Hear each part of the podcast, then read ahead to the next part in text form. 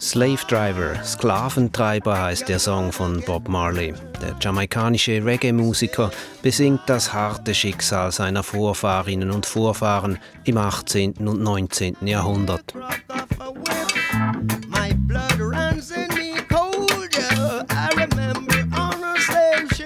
Erinnert an die Peitschenhiebe, die niedergingen auf die Rücken von schwarzen Sklavinnen und Sklaven, die schuften mussten auf den Kakao, Zucker- oder Kaffeeplantagen. Die Sklaventreiber in der Karibik, die Plantagenverwalter, die stammten häufig aus Holland, Frankreich, Großbritannien, den europäischen Kolonialmächten, aber auch aus der Schweiz. Zum Beispiel Johann Konrad Winz aus Stein am Rhein. Der Gerichtsschreiber aus dem Kanton Schaffhausen lehnt sich Ende des 18. Jahrhunderts gegen die Zürcher Obrigkeit auf und wird in eine holländische Kolonie verbannt.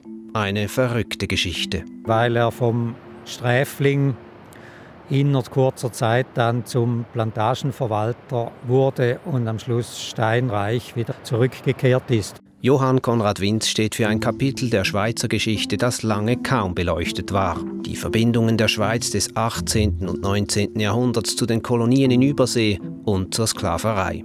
Dabei tönt es in unseren heutigen Ohren wie ein Widerspruch, dass Johann Konrad Winz wegen aufklärerischen Ideen, der Forderung nach mehr Freiheit nämlich, verurteilt, aber später dank Sklaverei reich wurde. Damals ging das zusammen. Sklaverei und europäische Freiheitsidee sind wie zwei Seiten äh, der Medaille und das zeigt eben die fundamentale Ambivalenz dieser Geschichte, die da jetzt eben entsteht von Aufklärung, Freiheit und Demokratie. Wie Schweizer im Ausland mit Sklavenhandel reich wurden, warum sich das zur Zeit der französischen Revolution nicht beißen musste mit aufgeklärtem Denken und was die Schweizer Bevölkerung zu der Zeit über die Sklaverei in fernen Ländern wusste, darum geht es in dieser Zeitblende.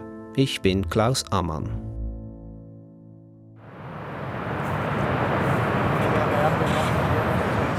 Neuhausen im Kanton Schaffhausen. Die Villa Berbis thront hoch über dem rauschenden Rheinfall. Ein weiter, gestufter Garten öffnet den Blick direkt auf die andere Seite zum Schloss Laufen im Kanton Zürich.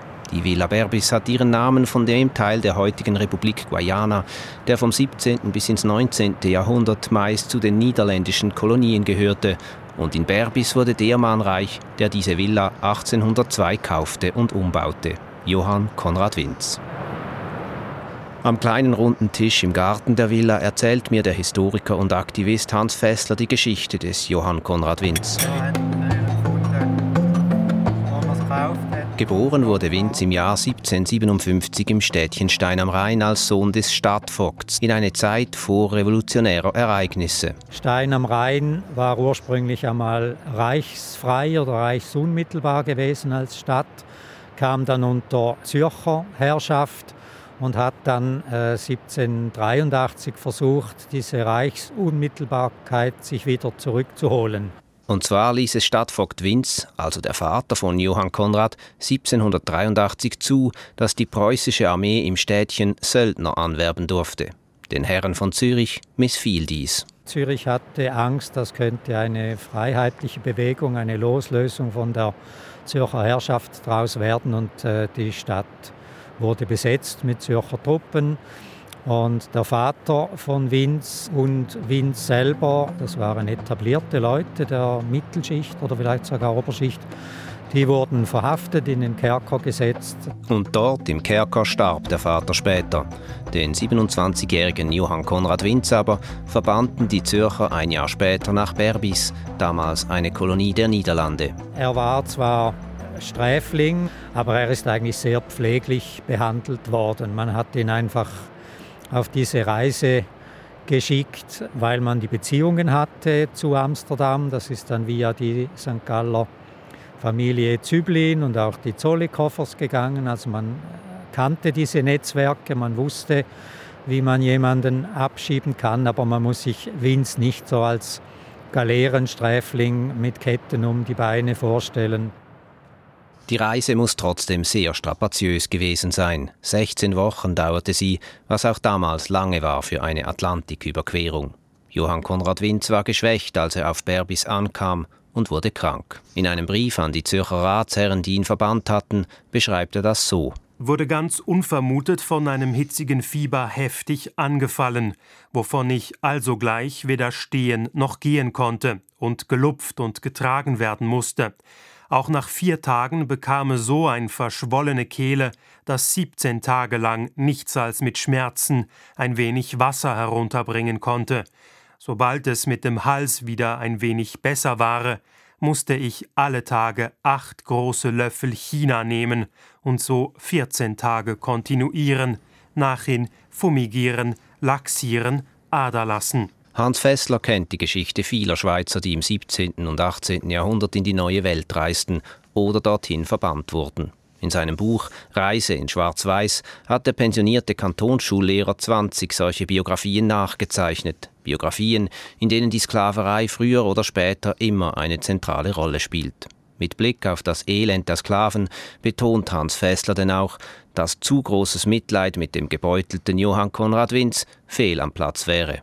Er war eben doch ein Angehöriger der weißen europäischen Mittel- oder Oberschicht, wurde auch so behandelt und den afrikanischen Sklavinnen und Sklaven, äh, denen ging es eben ganz anders. Ihre Middle Passage äh, war eine absolute Horrorreise. Etwa 10 Prozent von diesen 10 bis 11 Millionen, die über den Atlantik transportiert wurden, starben auf dieser Überfahrt. Viele wurden krank und denen hat man dann nicht so gut geschaut wie dem Wind. Und so erholte sich Johann Konrad Winz denn auch und fasste rasch Fuß in Berbis. Allzu verwunderlich ist das nicht, trifft er dort doch auf so viele andere Schweizer wie in keiner anderen Kolonie auf der Welt.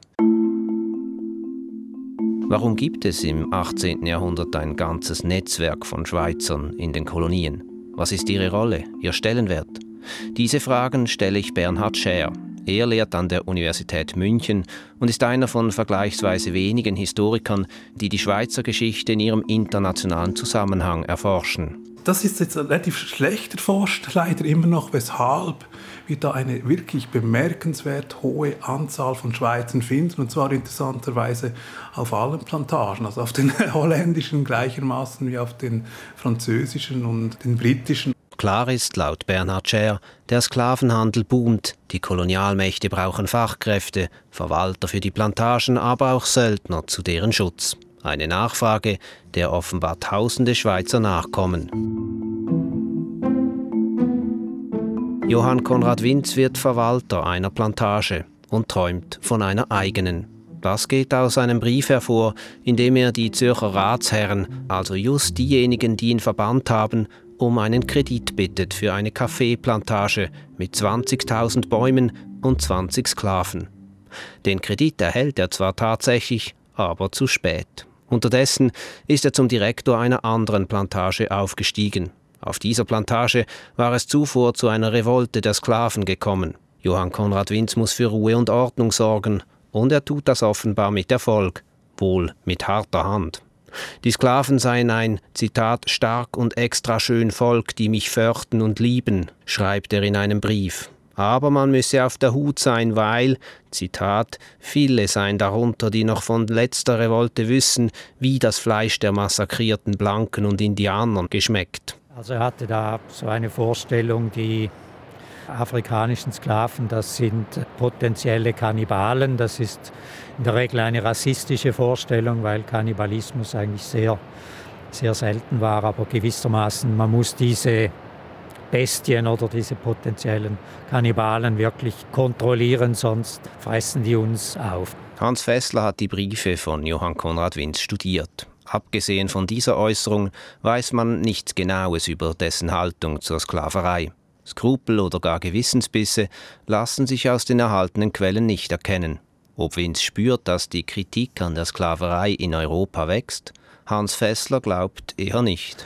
Man muss ja auch sagen, die Vorstellung mit der Französischen Revolution und mit Freiheit, Gleichheit, Brüderlichkeit und der Aufklärung werde jetzt die Sklaverei schnell verschwinden. Diese Vorstellung stimmt natürlich auch nicht. Also man muss sich vor Augen halten, die Französische Revolution hat die Sklaverei kurz abgeschafft, hat sie aber nachher wieder eingeführt.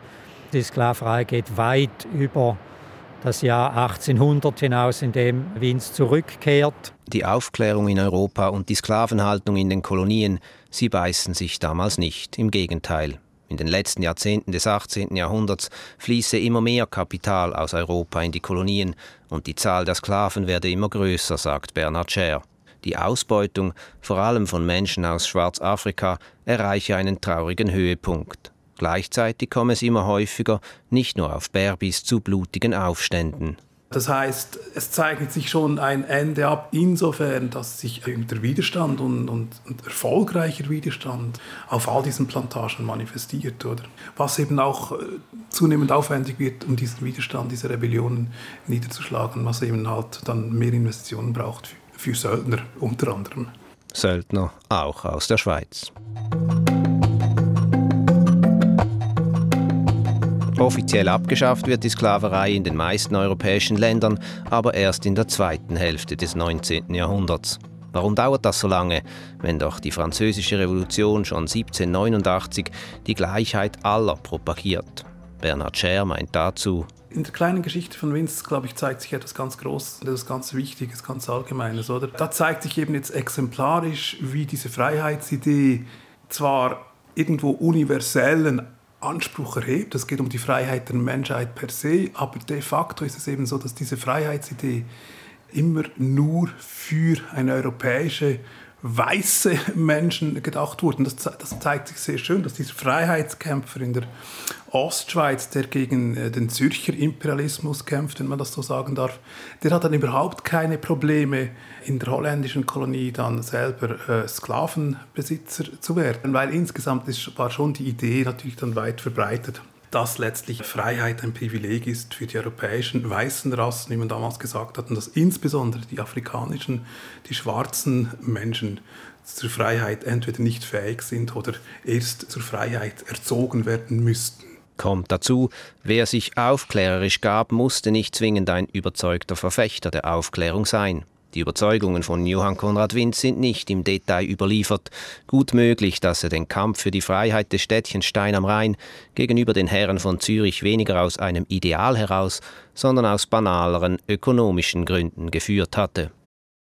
Apropos Ökonomie, wie Johann Konrad Winz zu Reichtum kam, ist nicht im Detail klar. Am meisten profitierten in der Regel die Besitzer der Plantagen, Viele von ihnen waren nicht vor Ort und stellten Verwalter und Direktoren ein für ihre Plantagen, eben zum Beispiel Johann Konrad Winz. Allein vom Verwalterlohn wäre Winz aber nicht reich geworden, betont Hans Fessler.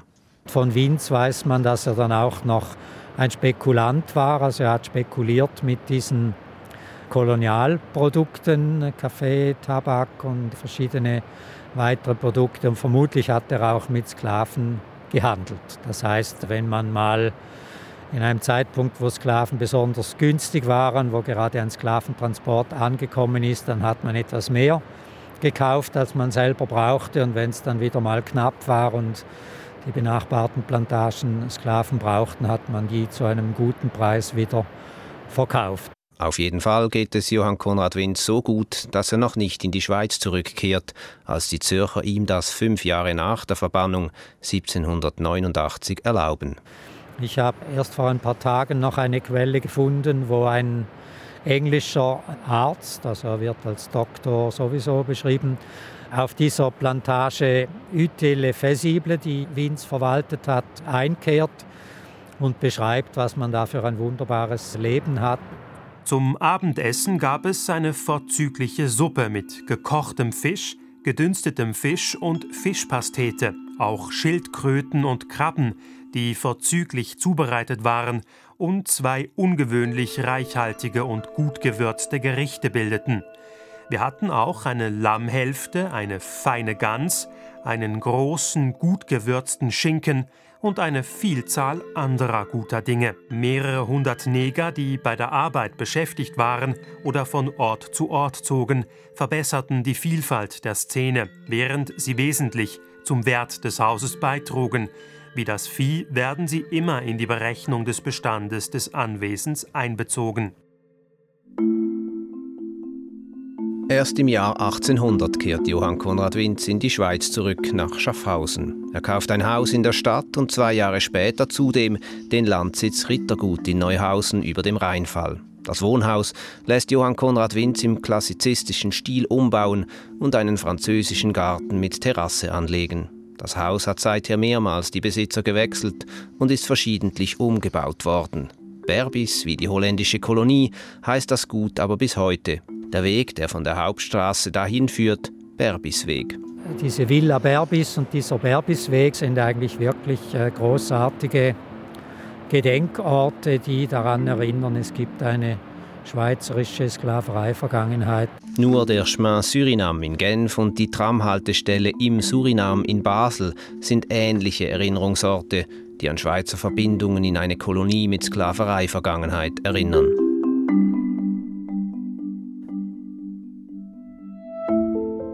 Johann Konrad Winz heiratete und wurde zuerst ins Schaffhauser Parlament und später in die Regierung gewählt. Er war nicht nur angesehen, sondern, wie erwähnt, auch reich. Heute wäre Winz mehrfacher Millionär.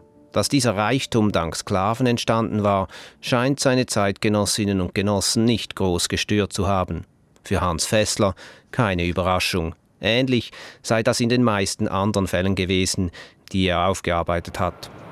Es gibt einen St. Galler, der in Brasilien Sklavenbesitzer war, ein gewisser Axel, der ist zurückgekommen, auch reich und ist sofort auch in die St. Galler Politik eingestiegen. Später hat er die Helvetia-Versicherung mitgegründet, er hat Banken gegründet und das war eigentlich äh, praktisch kein Problem die Ausnahme war Alfred Escher, dem mächtigen Zürcher Wirtschaftsführer und Politiker der zweiten Hälfte des 19. Jahrhunderts, warfen Kritiker vor, an seinen Händen klebe Sklavenblut. Grundsätzlich versuchte sich die Schweizer Politik möglichst rauszuhalten aus der Diskussion, während in Großbritannien, Frankreich, Holland die Abolitionisten, die die Sklaverei abschaffen wollten, immer stärker wurden und ihr Ziel nach und nach erreichten, weigerte sich der Bundesrat in der Schweiz noch 1864, die Sklaverei in Brasilien zu verurteilen, mit dem Argument, Sklaverei sei, Zitat, eine Handlung, die kein Verbrechen involviert, Zitat Ende. Sie abzuschaffen heiße, die Schweizer Sklavenhalter, Zitat, um einen Teil ihres immerhin rechtmäßig erworbenen Vermögens, Zitat Ende, zu bringen. Und dies, so der Bundesrat, widerstreitet unseren Begriffen von Moral und Gerechtigkeit. Diese Haltung habe den damaligen Normen entsprochen, findet der Bundesrat noch heute. Das zeigt seine Antwort auf eine Interpellation aus dem Nationalrat im September 2021. Doch was heißt den damaligen Normen entsprochen? Wie stand die Schweizer Bevölkerung damals zur Sklaverei und was wusste sie darüber? Das sei leider auch noch sehr wenig erforscht, sagt der Berner Historiker Bernhard Scher. Ich habe mal den hinkenden Bot angeschaut. Das war eine Zeitschrift, die in Appenzell publiziert wurde. Da finden wir schon ab den 70er Jahren sehr äh, ausführliche und detailgenaue Beschreibungen, was der äh, sogenannte Menschen- und Sklavenhandel, wie der Titel des Artikels hat, was das genau bedeutet hat und vor allem, was es auch genau für die äh, verschleppten Afrikanerinnen und Afrikaner bedeutet hat. Gegen 9 Uhr war alles verkauft und jeder machte Anstalt, seine erhandelte Ware wegzubringen. Das schwarze Mädchen küsste noch einmal ihr schwarzes Brüderchen und weinte. Die alten Negers umarmten sich untereinander und heulten sich Adieu. Beim Weggehen erhob sich plötzlich unter ihnen allen ein dumpfiges Getöse. Ich meinte anfangs, sie heulten bloß, nachher aber hörte ich, sie sängen ein Lied in ihrer Sprache, das auf Deutsch so lautet. Fern von meinem Vaterlande muss ich hier verschmachten und vergehen, ohne Trost, in Müh und Schande. O, die weißen Männer, klug und schön, und ich hab den Männern ohne Erbarmen nichts getan. Du im Himmel, hilf mir armen schwarzen Mann.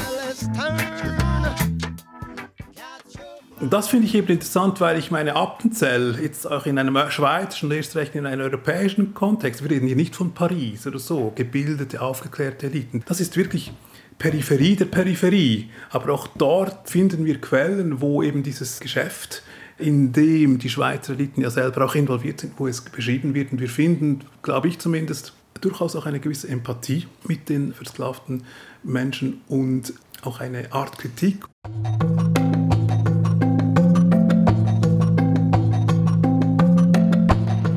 Die Schweiz müsse unbedingt mehr Forschung in ihre internationalen Verflechtungen finanzieren, fordert Bernhard Scher. Und Hans Fessler, der Historiker, der sich selbst auch als Aktivist bezeichnet, fordert, dass sich die Schweiz entschuldigt und Entschädigungen, sogenannte Reparationen leistet, an die Nachfolgestaaten der damaligen Kolonien. Erstens habe die Bevölkerung damals ziemlich genau gewusst oder wissen können, wie schlimm in den Kolonien mit den versklavten Menschen umgegangen wurde und zweitens habe die Schweiz als Ganze profitiert, obschon unser Land nicht offiziell als Kolonialmacht gilt. Die Schweizer Industrialisierung basiert auf der Textilindustrie. Also die, die, die moderne Schweiz wäre ohne die Textilindustrie nicht denkbar. Und Karl Marx hat es ganz verkürzt gesagt, ohne Sklaverei keine Baumwolle, ohne Baumwolle keine moderne Industrie. Und dann könnte man noch sagen, ohne die moderne Industrie keine Schweiz. Also die Schweiz hat in ihrer Gesamtheit, auch die Ärmsten, auch die Arbeiter, haben profitiert von der Ausbeutung der Sklavinnen und Sklaven, also von einem Unrecht gegen die Menschheit. Die Höhe der Schweizer Reparationszahlungen müsste erst ausgehandelt werden. Klar ist für Hans Fessler, dass es sich dabei um einen Milliardenbetrag handeln müsste. Ebenso klar scheint, dass der politische Widerstand gegen solche Zahlungen groß wäre. Vor 200 Jahren saß Johann Konrad Winz im Garten der Villa Berbis und genoss wohl auch den Blick auf den Rheinfall. Hat er damals mit seiner Vergangenheit als Sklavenhalter gehadert? Hat er gar Gewissensbisse gehabt?